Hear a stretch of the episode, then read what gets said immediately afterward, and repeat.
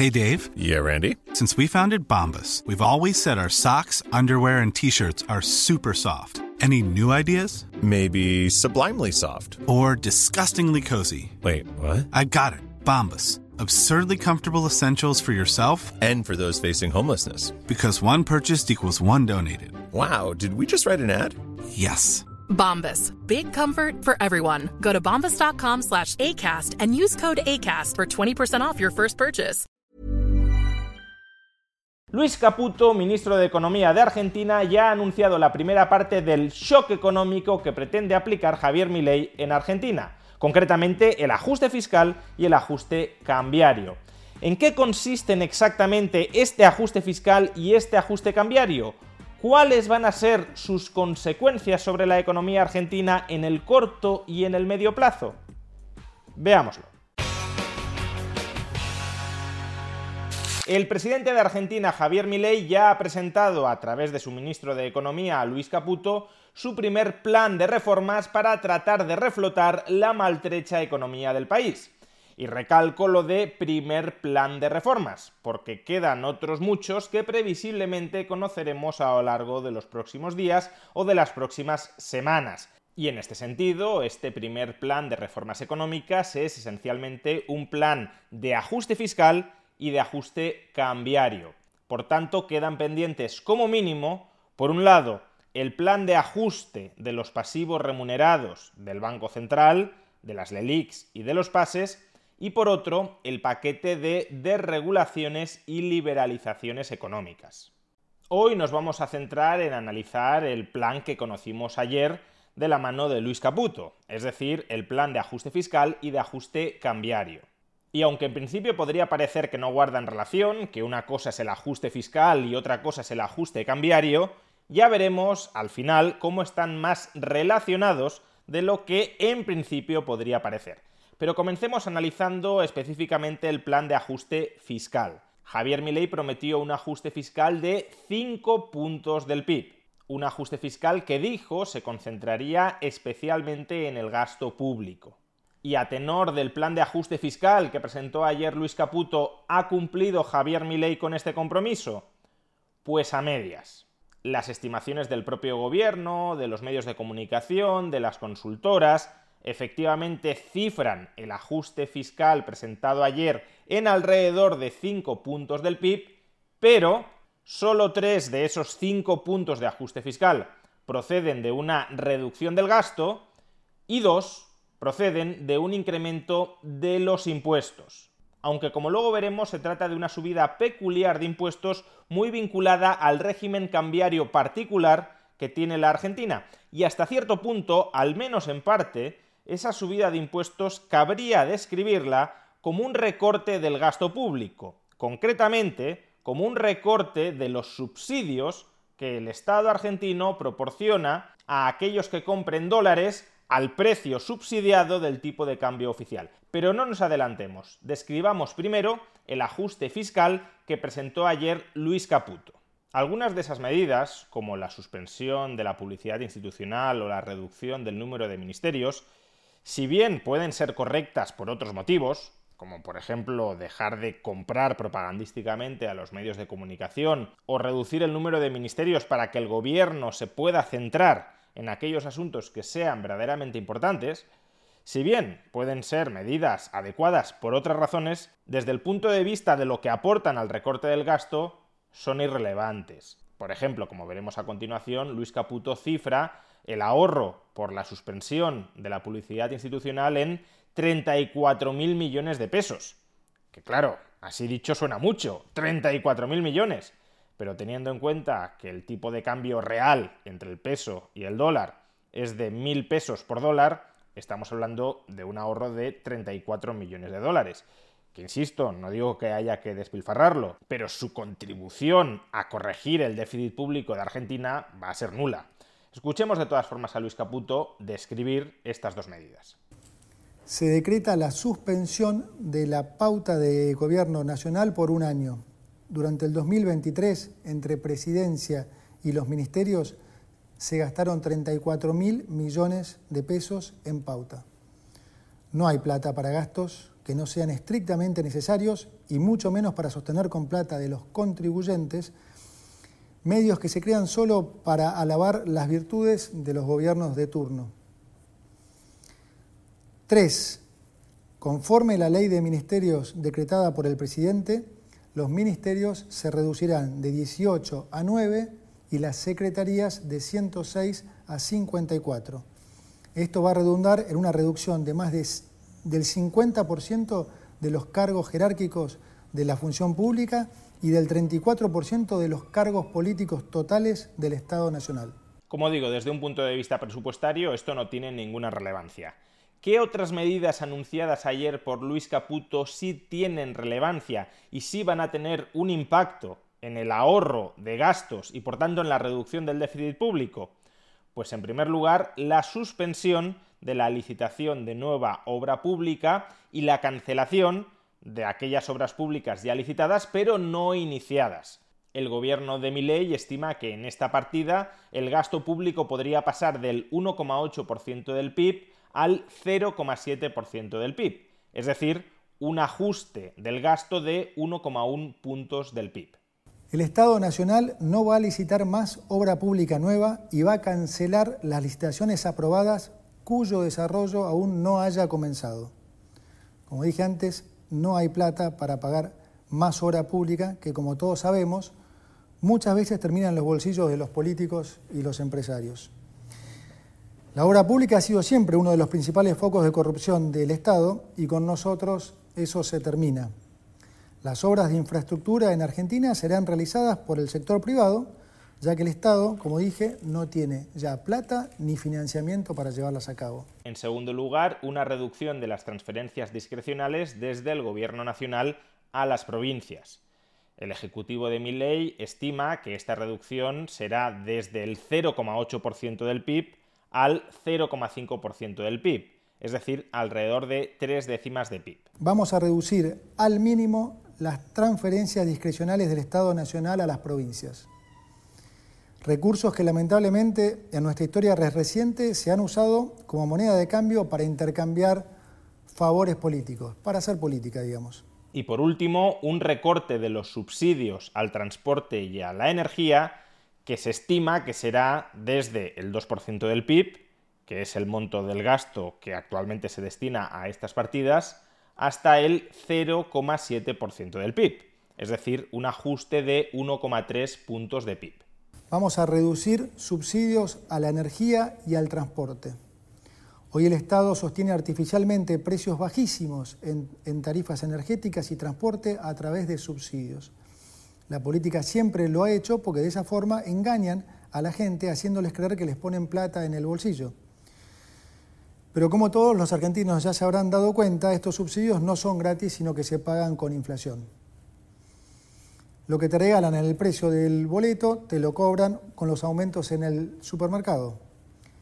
Y con la inflación esta, son los pobres, finalmente, los que terminan financiando a los ricos. Adicionalmente, los subsidios al transporte en el AMBA son un acto de profunda discriminación con las provincias del interior. Vamos a terminar con esta discriminación al interior. Estas tres partidas, la suspensión de la obra pública, la reducción de las transferencias discrecionales a provincias y el recorte en los subsidios al transporte y a la energía, suman en total un ajuste del gasto de 2,7 puntos del PIB.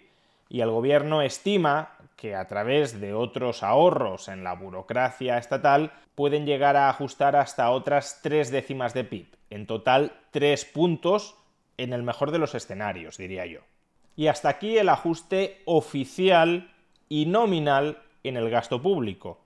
Luego veremos que puede haber alguna sorpresa en el futuro. Pero de momento hasta aquí el ajuste oficial y nominal en el gasto público que ha planteado Javier Milei en este primer plan de choque de ajuste fiscal. Pero como ya hemos mencionado, hay otra parte del ajuste fiscal que no son recortes del gasto público, sino subidas de impuestos. Concretamente un incremento del impuesto país del 7,5% al 17% y una subida de las retenciones sobre las exportaciones al 15%. A todos los exportadores se les retendrá a partir de ahora el 15% de sus ingresos en dólares, salvo a los exportadores de soja que será el 30%. Hasta ahora había muy diversos tipos de retención sobre la exportación, desde el 0 al 10%. Bueno, pues se unifican todos al 15%, que es una subida en cualquier caso.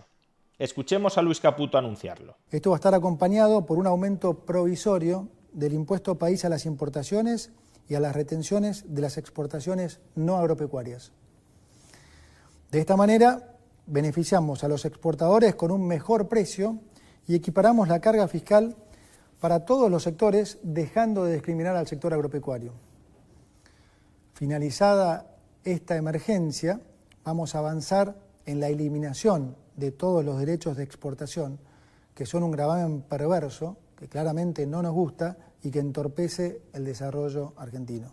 Esta subida de dos impuestos, del impuesto país y de las retenciones sobre los exportadores, es claramente un incumplimiento respecto a lo que dijo Javier Milei durante la campaña electoral, y es que no subiría ningún impuesto. Es verdad que Luis Caputo dice que se trata de subidas temporales, pero aun cuando fueran temporales, nunca olvidemos que nada hay más permanente que una medida política temporal, aun cuando fueran subidas temporales, se trata de subidas.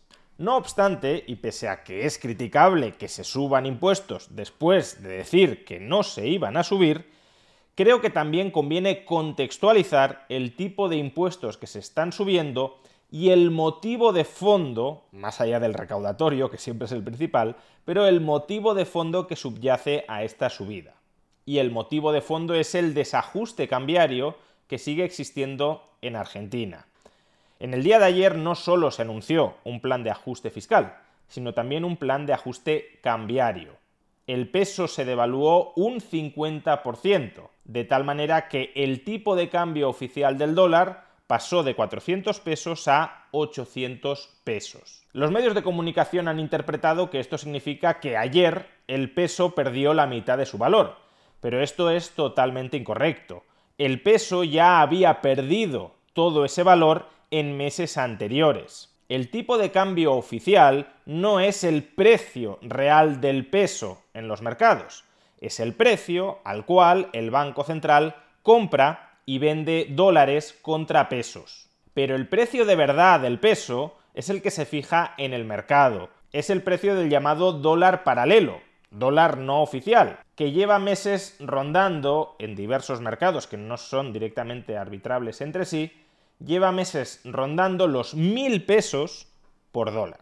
Por tanto, el ajuste cambiario que se hizo ayer fue simplemente reconocer parte de la realidad del valor del peso no fue quitarle valor al peso, sino dejar de mentir a través del tipo de cambio oficial sobre cuál es el valor del peso.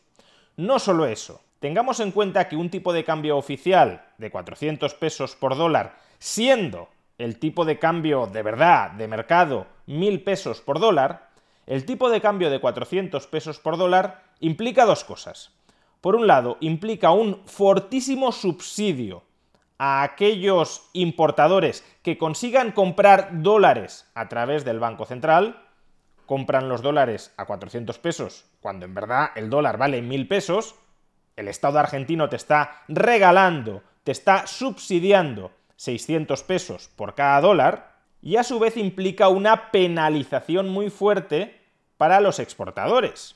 Por cada dólar que cobraban los exportadores vendiendo fuera de Argentina, solo recibían 400 pesos cuando el valor real del dólar son mil pesos. Por tanto, se les estaba quitando a los exportadores 600 pesos por cada dólar. En realidad se les quitaba un poco menos por cómo se calculaba la liquidación de dólares en pesos.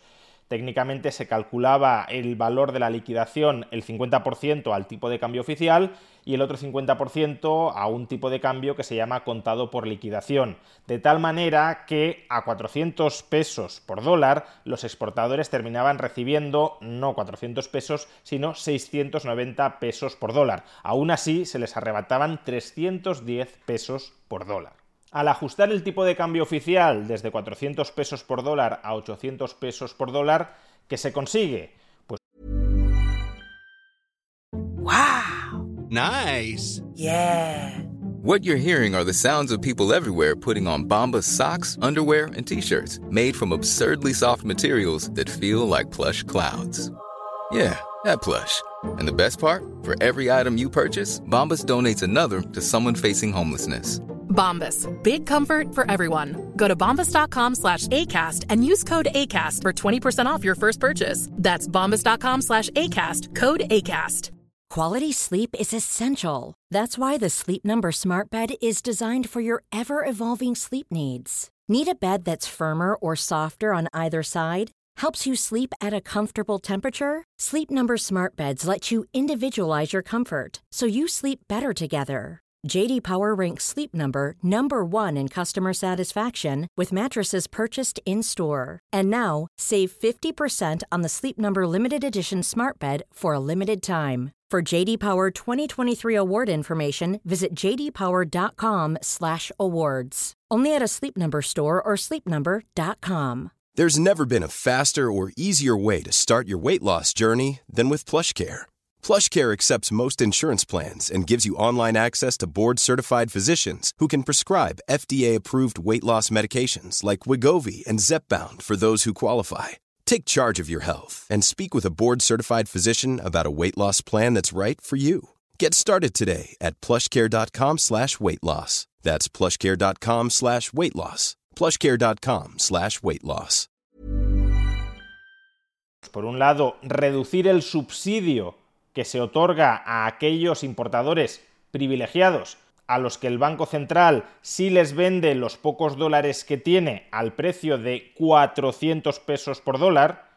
Insisto, no todos los argentinos, ni siquiera la mayoría, la mayor parte, pueden comprar dólares al tipo de cambio oficial, solo aquellos a los que el poder político decide discrecionalmente vendérselos. Pues bien, al incrementar el tipo de cambio oficial de 400 pesos a 800 pesos por dólar, se reduce el subsidio que el Estado entrega a esas personas, a esas empresas privilegiadas que consiguen comprar los dólares al tipo de cambio oficial, y por otro lado también se reduce la penalización que recae sobre los exportadores, porque en lugar de tener que vender los dólares que cobran exportando a un precio de 400 pesos por dólar, en realidad ya hemos dicho que por cómo se calcula técnicamente 690 pesos por dólar, ahora pasarán a cobrar cada dólar a 800 pesos.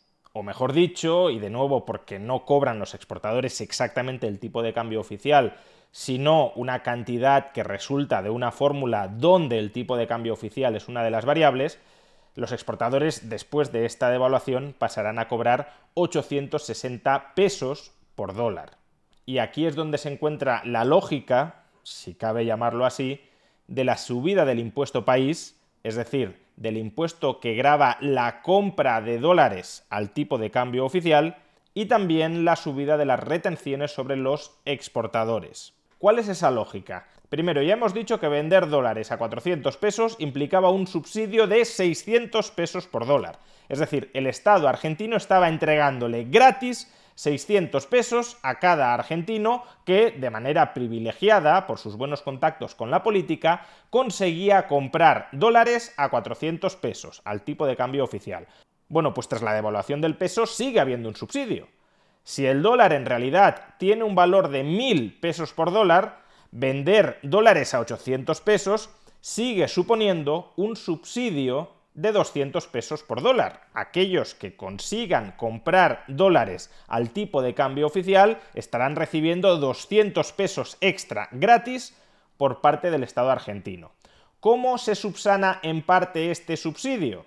Pues si no quieres llevar el tipo de cambio oficial al precio de mercado del peso, mil pesos por dólar aproximadamente, con un impuesto, y eso es el impuesto país quien compre dólares al tipo de cambio oficial tendrá que pagar un 17% más. Es decir, que en realidad no comprará los dólares a 800 pesos por dólar, sino a 936 pesos por dólar. El subsidio se reduce de alrededor de 200 pesos por dólar a en torno a 70-60 pesos por dólar. Por eso decía que el incremento del impuesto país hasta cierto punto lo podemos interpretar como una reducción de los subsidios que el Estado argentino estaba pagando a quienes conseguían comprar moneda al tipo de cambio oficial.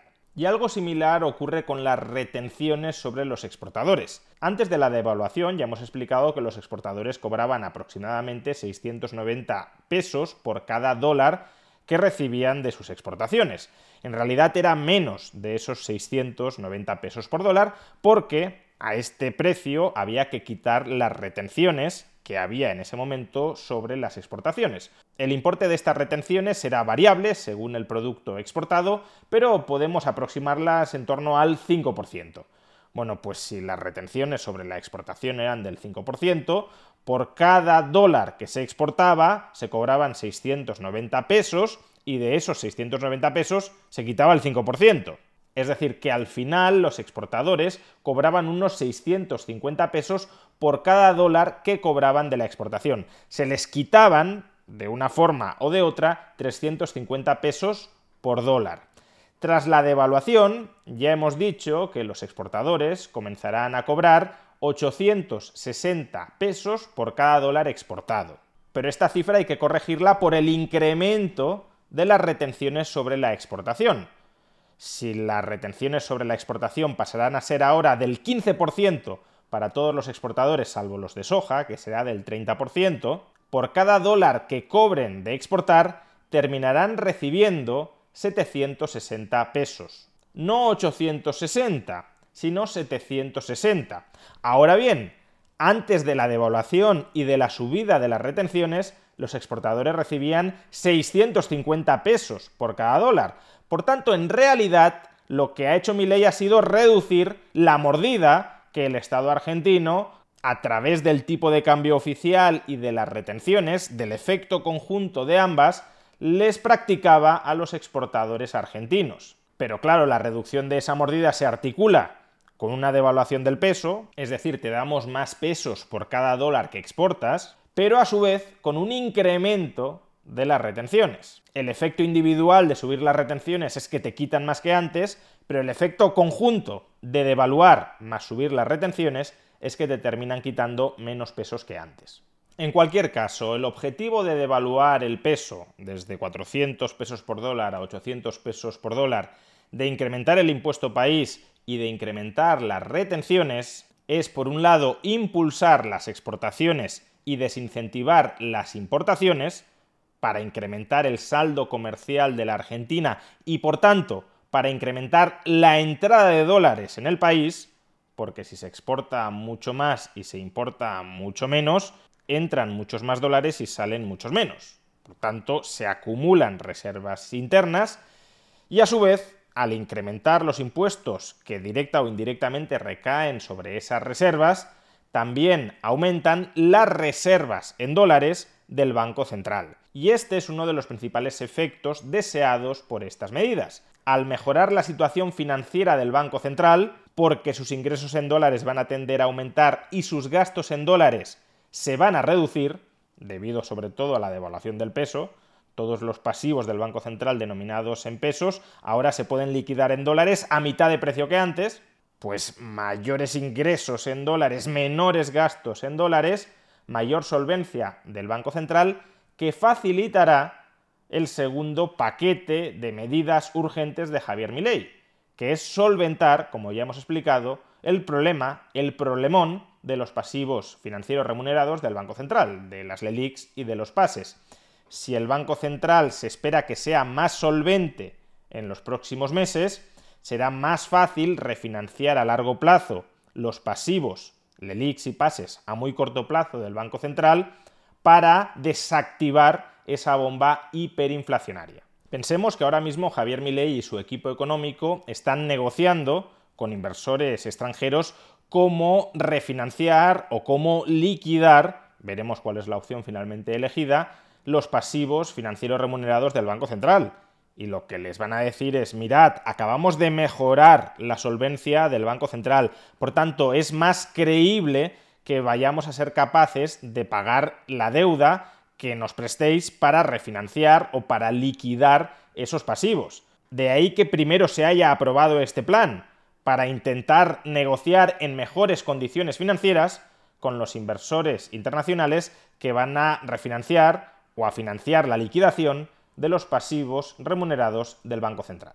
No obstante, tengamos muy presente que esta medida, la devaluación del tipo de cambio oficial del peso respecto al dólar, muy probablemente conlleve un incremento de la inflación a lo largo de los próximos meses en Argentina, porque todos aquellos importadores que compraban mercancías fuera de la Argentina para luego venderlas dentro para el consumo interno, todos aquellos importadores que financiaban esas importaciones comprando dólares al tipo de cambio oficial, es decir, comprando dólares de manera subsidiada, ahora van a ver incrementar sus costes de manera muy sustancial. Ya no van a poder comprar dólares al precio de 400 pesos, sino que ahora van a tener que pagar 800 pesos por dólar. Y ese encarecimiento del precio al que pueden importar productos desde el extranjero se va a trasladar en una subida de precios interna. Y aquí es, creo, donde encontramos potencialmente la mayor parte del ajuste fiscal de Javier Milei que vendrá durante los próximos meses y que los medios de comunicación no han recogido adecuadamente y que, por supuesto, el gobierno no ha comunicado expresamente como tal. Me explico. La inflación, como consecuencia de la devaluación y como consecuencia de todas las políticas monetarias desnortadas aplicadas hasta la fecha, es muy posible, es muy probable que se acelere durante los próximos meses. Con una inflación tan alta como la que ya hay en Argentina, no digamos si es todavía más alta, es necesario ajustar nominalmente al alza todas las partidas de gasto público para que éstas no se reduzcan en términos reales. Imaginemos el sueldo de los empleados públicos si cada año los precios se duplican o se triplican y tú no duplicas o triplicas nominalmente el sueldo de los empleados públicos, lo que estás haciendo de facto es rebajar automáticamente y de manera muy intensa el sueldo de esos empleados públicos. Este mecanismo de ajuste del gasto, la licuación inflacionaria del gasto público, es el mecanismo de ajuste que en el año 2002 utilizó el presidente peronista Eduardo Dualde para cuadrar las cuentas en Argentina. Pues bien, mi impresión es que si el plan de ajuste fiscal que acaba de presentar Luis Caputo no es suficiente para cuadrar las cuentas del Estado argentino durante los próximos meses, durante el año 2024, lo que se hará es cuadrar las cuentas mediante la licuación inflacionaria del gasto público, es decir, no revalorizando las principales partidas de gasto público del presupuesto argentino tanto como estén subiendo los precios. De hecho, ayer también conocimos que el Ministerio de Economía de Luis Caputo remitirá al Congreso una propuesta para desindexar las pensiones de la inflación. Ahora mismo las pensiones se actualizan trimestralmente según la inflación acumulada. Pues bien, lo que se pretende es que no haya actualizaciones automáticas de las pensiones cada tres meses, sino que el incremento nominal de las pensiones para ajustarlas a la inflación se decida mes a mes, trimestre a trimestre, con la periodicidad que sea, pero se decida discrecionalmente por decreto gubernamental. ¿Esto qué significa? Que llegado un determinado momento, si el déficit público sigue siendo muy alto, lo que se hará es subir las pensiones o los salarios de los empleados públicos menos que la inflación y de esa manera se reducirá el gasto público real. Es una especie de cláusula de salvaguarda para garantizar que durante el año 2024 se alcanzará el equilibrio presupuestario. Pues hasta aquí el primer paquete de reformas económicas del gobierno de Javier Milei, un paquete que contiene el ajuste fiscal y el ajuste cambiario. Un ajuste fiscal a través de reducciones nominales del gasto, de aumento de ciertos impuestos que en realidad implican una reducción de los subsidios del Estado a los compradores de moneda al tipo de cambio oficial y sobre todo una reducción potencial del gasto a través de su licuación inflacionaria. Y un ajuste cambiario que en todo caso será un ajuste cambiario incompleto, porque el objetivo a corto o medio plazo del gobierno de Javier Milei es unificar todos los tipos de cambio, es decir, que no haya un tipo de cambio oficial y un tipo de cambio paralelo, y levantar el cepo. Pero antes de hacer eso, hay que solucionar el problema de las LELIX y de los pases del Banco Central para que el levantamiento del cepo y la unificación de los tipos de cambio no provoque un escenario hiperinflacionista. Y justamente para solventar el problema de las LELIX y de los pases, se ha aprobado primero el paquete de ajuste fiscal que incrementa la solvencia percibida del Estado argentino y del Banco Central argentino, facilitando así la negociación de la refinanciación de la deuda del Banco Central. La cuestión es que la tregua entre los poderes fácticos de Argentina y el gobierno de Javier Milei probablemente concluya muy pronto. Así que o bien el gobierno de Javier Milei se da mucha prisa en aprobar todos los otros paquetes de reformas económicas para que estemos ante un cambio integral del modelo económico argentino, o estos paquetes parciales que solo son piezas de un puzzle mucho más amplio, pueden terminar fracasando.